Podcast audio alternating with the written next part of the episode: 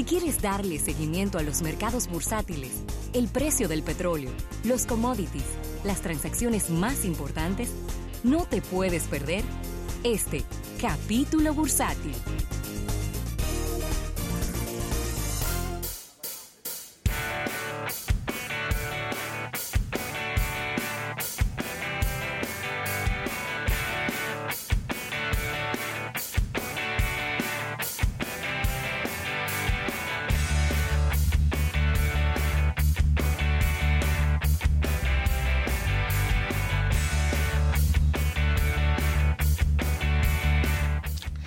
Bien, señores, y agradecer a nuestros amigos del Banco Popular. Banco Popular a tu lado siempre. ¿Por dónde quieren comenzar?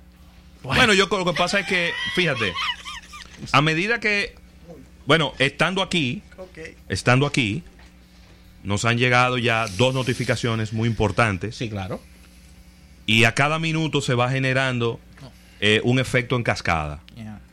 Que es lo que, lo que estamos viendo en este momento. Anoche todo comenzó con el anuncio de la National Basketball Association, la NBA, que a propósito de que un jugador de uno de los 32 equipos dio positivo con coronavirus y ahora se confirma que un segundo jugador, compañero de este de equipo, también ya dio positivo en coronavirus, la NBA, que estaba como en como a la expectativa de qué era lo que iba a hacer, porque inclusive se había hablado de que los dueños de los, eh, los Warriors se habían hecho como lo loco con las autoridades del estado de, California que les habían dicho, eh, tenemos que sentarnos a hablar de este tema. Aquí esto está lleno de fanáticos. Y tenemos que empezar a tomar medidas para que no se nos no, no aglomeremos más de 500 personas en ningún lugar. Que esas son las recomendaciones que está haciendo la Organización Mundial de la Salud y todos sus apéndices en cada uno de los países. Pues inmediatamente sale positivo este jugador, pues la NBA hace el anuncio de que está suspendida la temporada. hasta nuevo aviso.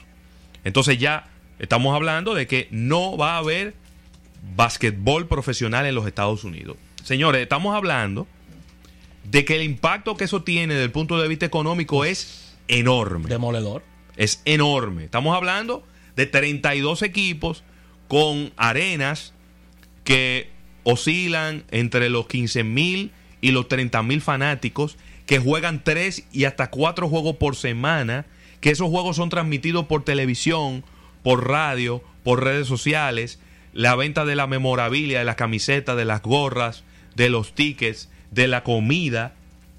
Es decir, el efecto que eso tiene en la industria de un país es demoledor. Choque de oferta se llama eso. Es demoledor. Es un, choque, choque de oferta, es un golpe económico a todo lo que tenga que ver con formas de ganar dinero en un negocio. La NHL, que es la liga de hockey profesional de los Estados Unidos, acaba de anunciar hace cinco minutos, mientras estábamos aquí sentados, llegó la notificación, que está suspendiendo su temporada. Y la Major League Soccer, que es una de las ligas profesionales más jóvenes de los Estados Unidos, que es la liga de fútbol de balompié. La MLS. La MLS. Acaba de anunciar también que está suspendiendo por 60 días la temporada. Repito, en la República Dominicana eso no tendría ninguna implicación porque usted puede jugar soccer en la fecha que usted le dé la gana. Porque aquí siempre va a ser verano. Y cuando mucho, cuando hace un frequito, estamos en primavera. Pero en Estados Unidos no, porque hay equipos que pertenecen a estados en donde cae nieve, en donde hay granizo, en donde no se puede jugar fútbol en invierno. Sí, que hay temperaturas extremas. Entonces, si movemos la temporada de, de soccer 60 días, probablemente va a haber que recortar la temporada. No van a poder jugarse todos los juegos. Lo estoy diciendo. Hockey no, porque el hockey se juega bajo techo. Sí. Y el hockey es todo lo contrario. Mientras más frío, mejor, porque es en hielo. sí. Pero el soccer va a tener un impacto importante. Igual el baloncesto también se juega bajo techo, así que no hay un tema con el clima. Pero estamos también hablando de que ya la MLB está proponiendo suspender los entrenamientos de primavera. Que es el calentamiento a las grandes ligas. Sí, pero de ese, de ese, lo que se estuvo hablando es que esa fue la medida inicial, que la recomendación y la coordinación del MLB con las autoridades federales es la suspensión de la temporada. Claro. Que inicialmente ayer, la última información que teníamos del comisionado de béisbol, Rod Manfred, era que se estaba coordinando para ver si la temporada comenzaba sin fanáticos. Algo que nunca ha ocurrido. Wow. Sin fanáticos. Es decir, es, bueno, para, para proteger la integridad de los jugadores y del público que viene, vamos a jugar sin fanáticos. Pero el problema es. Yo no sé cómo se va a ver eso. No, no mira, no me lo imagino. No, espérate, tiene sentido. No, sentido tiene, pero es que la emoción del juego no la tiene el juego. Yo sé. La emoción del juego es la reacción del público ante lo que ocurre en el estadio. Pero el mayor negocio de la MLB es la televisión. Es la televisión. Sí, eso es verdad. Entonces, el negocio puede seguir siendo negocio aún sin público. claro, claro. Okay.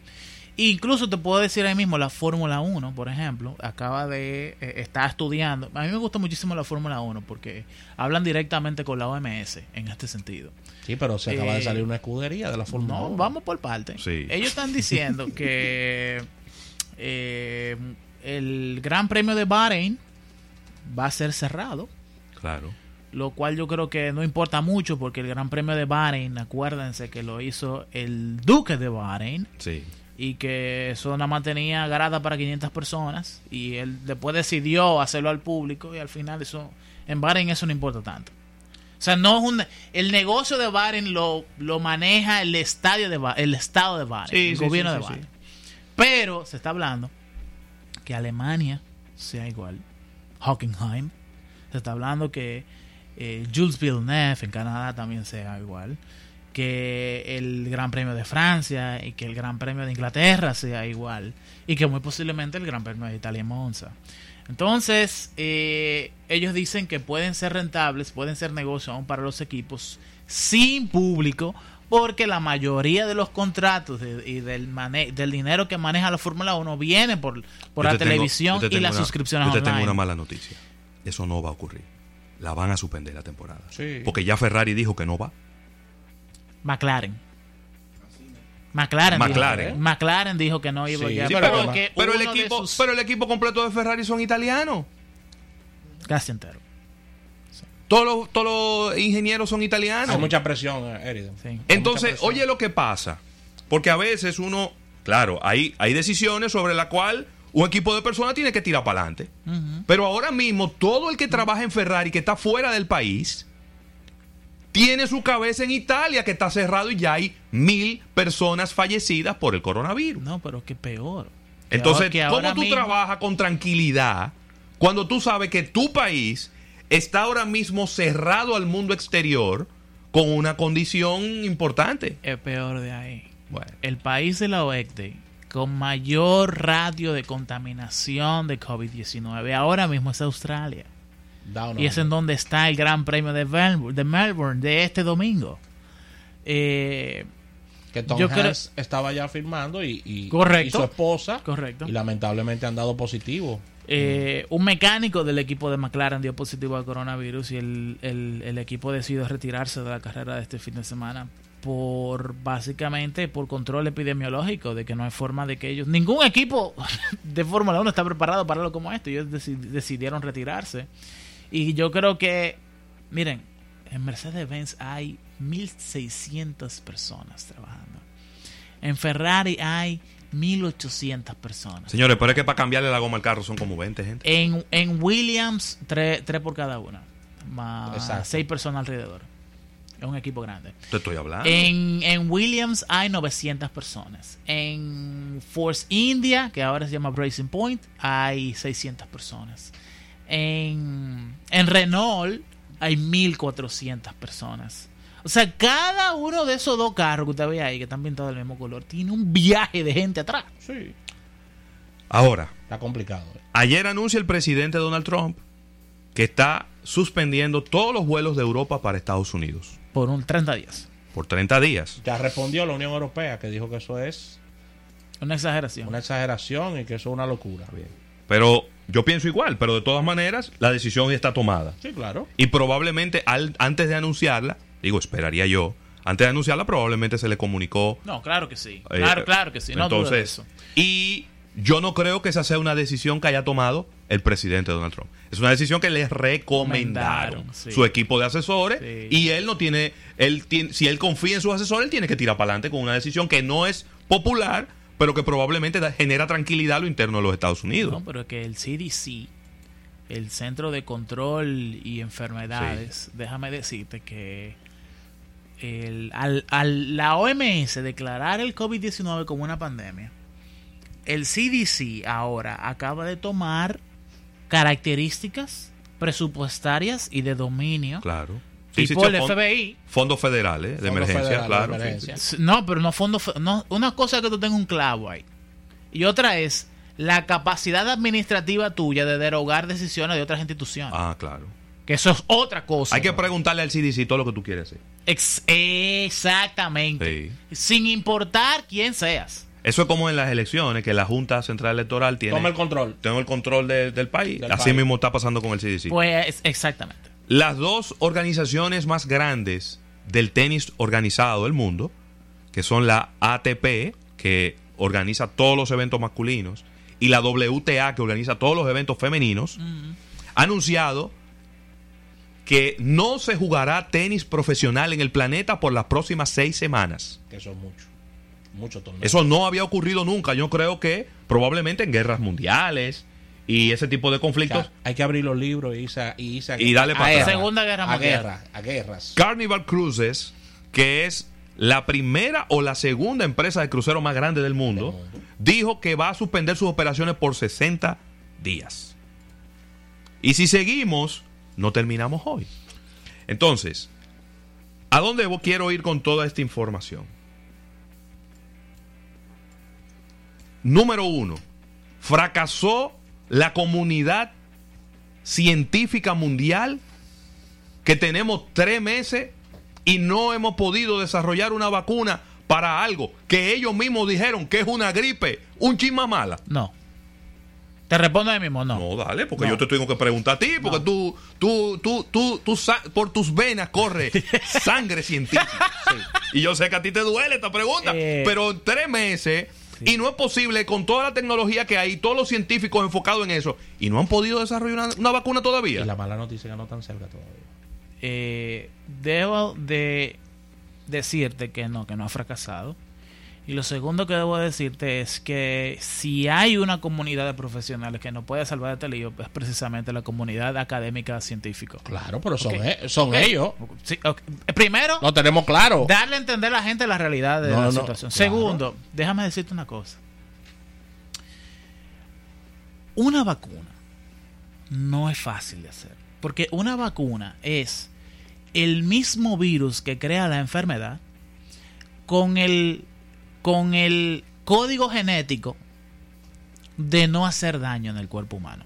Me doy a entender. de Sí. nuevo. Un antídoto, virus- un antídoto. Miren, no, ni siquiera un antídoto, porque un antídoto es algo que toma la molécula de un veneno y la rompe. La destruye, Sí, claro, literalmente. sí. Y el antídoto de se pone después de. Exacto. La, vacuna, se pone antes de. Miren, una vacuna es un virus que tiene todas las características del virus original y que cuando te lo inyectan hace que el cuerpo reaccione con una enfermedad similar y crea anticuerpos que cuando te venga el virus de verdad, y esos anticuerpos van a estar exactamente preparados para destruir ese, esa enfermedad en tu cuerpo. Eso es lo que es una, una vacuna. Tomar el coronavirus, secuenciar su ADN, o sea, literalmente entender cuáles son los genes que forman parte del virus, todos, y entender cuáles grupos de genes hacen que el virus sea como, como es, sacarlos y ensamblarlo de nuevo, no es fácil, uno.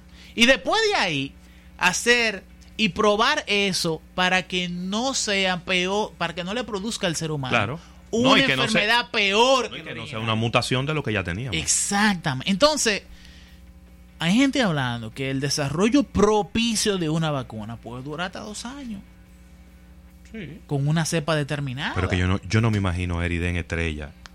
Yo no me imagino dos años de esto. Mano, Es decir, la situación que Mira. estamos viviendo ahora mismo, yo, Yo no me la quiero imaginar porque nosotros no vivimos ni la Primera Guerra Mundial, No, no, no. no vivimos la Segunda Guerra Mundial, en un mundo que no Es que estaba... esto, esto es insólito. El mundo nunca ha estado tan conectado Pero como lo exacto, en un mundo que no estaba interconectado, porque yo sé que en la Segunda Guerra Mundial, en la República Dominicana prácticamente se vivía normal. Sí, ni Mientras se estaban matando en Europa, aquí se vivía prácticamente normal. Sin embargo, ahora no, porque que todo está interconectado. Ok, correcto. Entonces, yo conversaba con una persona, bueno, con mi amigo Dionisio Soldevila, y me dice él, pero que prácticamente que vamos a tener que cerrar los programas deportivos. ¿Cómo? ¿y de qué que vamos a hablar? No hay NBA, no hay hockey sobre hielo, no hay tenis.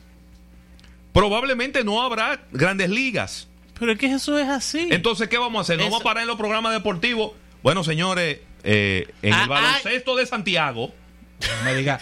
No me en el baloncesto de Santiago, eh, eh, eh, No me Pueblo diga- Nuevo le ganó a los metros. no me diga que va. Venimos ahora, vamos a poner una canción. No me diga que. Póngase a analizar comparaciones de la de YouTube. no que, me- que- que fue mejor que para Kobe o Michael Sí, Jordan. pero- pero, eso es pero dos años. en el tiempo. Dos años en eso. que sí. Eso es insostenible en el que tiempo. Porque hay un calendario de actividades que es una sé. liga termina y comienza la otra. Y la otra termina y comienza. Y Es se van cierto. solapando al final de una, el comienzo de la otra. Eso está fríamente calculado. Y, y me voy más lejos. Estamos hablando de que suspensiones de vuelos entre continentes, de que la industria turística pudiera estar en un en el peor colapso No, de toda no. su historia. No pudiera. Escúchame, está. Es que yo no quiero ser alarmista. Es que está. Pero Cuando que- suspenden la, la, la Feria Internacional de Turismo en Berlín. Es la feria más importante. Esos son los Óscares de la industria La- turística del mundo. Esa es la feria más importante. Para el, para el no conocido de la industria, déjeme decirle que esa Feria de Turismo de Berlín, Esa es la feria. esa, esa es la más importante del mundo. El hotel que no está ahí, la cadena internacional que no está ahí, no forma parte de Ni la el industria. país que está ahí tampoco. Correcto. Bueno, el que el país que no, que no forma parte de esa feria no existe. Exactamente. Entonces, Turísticamente. eh, yo quiero pasar a responderte Mira, sobre lo de la está- vacuna, que me, entiendo está- que es me están dando aquí ahora mismo dos torneos locales de tenis Sí. que necesariamente tienen que suspender. Bien. Es que la, la Copa Merengue y la Copa Tres Ojos, que eran dos eventos, torneos internacionales que se iban a celebrar en el país, que se dejaron de suspender. Ahí tengo que agregarle el PGA Tour, que iba a ocurrir del 23 al 29 en Corales. Y ya la PGA anunció el calendario de actividades que se están suspendiendo y ya se suspendió ese que está que, que ocurre aquí en, en- en Corales, donde hay una cantidad importante de patrocinadores locales e internacionales que invierten muchísimo dinero. Entonces, señores, cada minuto que pasa, la bola de nieve se pone más grande. más grande. Mira, eh, sobre el asunto de la vacuna, quiero decirte que la vacuna no es la única forma con la que podemos combatir el, el COVID-19. Ok, Eso es importante. Eh, hasta el momento hay 68.310 personas que se han sanado del COVID-19. Entonces, una forma preventiva de tu desarrollar un medicamento que sea que combate la enfermedad es tomar los anticuerpos que una persona que se sanó ha desarrollado ¿eh? Y literalmente tratar, tratar de copiarlos, hacer una versión sintética de los mismos. Ok. ¿no? Eso es algo que ya se está trabajando. Y te puedo decir, Rafael, que incluso llegar a una terapia, a un tratamiento, bajo esta metodología es más probable ahora mismo que una vacuna. Ok. Porque el proceso de la vacuna es muy extenso. Ya. ¿ok? Segundo que podemos hacer es el desarrollo de eh, el entendimiento de cómo funciona la neumonía que, fun- que, que se produce en el 3% de los casos Sí. del coronavirus y desarrollar fármacos para ella. Que posible. Esa que es otra alternativa que tenemos, que, que, no nada que- más la- que ahora mismo la tasa de mortalidad más alta que se haya presentado con esta con este virus está en Italia Sí, y la gente la gente como no es curiosa sí. sencillamente lo que hace es que se asusta y qué es lo que ocurre que la población de Italia es envejeciente la proporción de la población de Italia con relación a nuestros países latinoamericanos donde el 65% de la población está por debajo de los 30 años. Es todo lo contrario en Italia. Todo lo contrario. Es donde el 70% de la población tiene más de 50 años de edad, más de 60 años de edad. Entonces ya se ha demostrado que la mortalidad y la vulnerabilidad de las personas después de que pasan de los 65 años es muy alta, personas con hipertensión, con diabetes, y por eso es que estamos viendo una tasa de mortalidad tan alta. Estamos hablando de 15 mil personas infectadas y ya van mil muertos. Michael Osterholm, uno de los virólogos, epidemiólogos, médicos, PhD. No es un genio. Eh, experto en bioseguridad y enfermedades infecciosas de los Estados Unidos. Nada más y nada menos estuvo en el podcast de Joe Rogan en una entrevista que se la recomiendo a cualquier persona que nos esté escuchando a ver. Está en inglés, pero le puede poner subtítulos. Duró una hora y media hablando con Joe Rogan.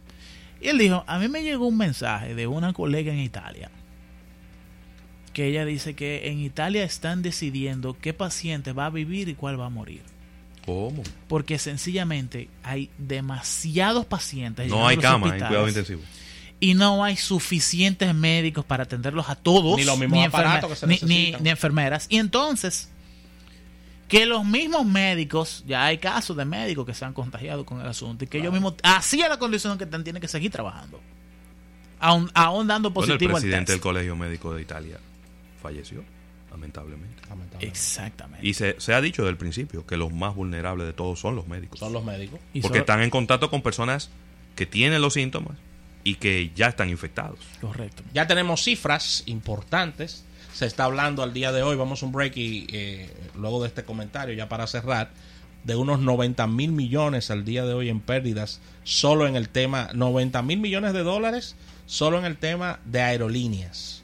Al día de hoy, pérdidas calculadas de 90 mil millones de dólares. Ahora que falta. Ahora Eriden, falta. cuando regresemos, yo quiero que tú me digas desde el punto de vista económico, mundial, Fondo Monetario, Banco Mundial, Banco Europeo, ¿qué diablo se puede hacer en una situación como esta? Venimos ahora.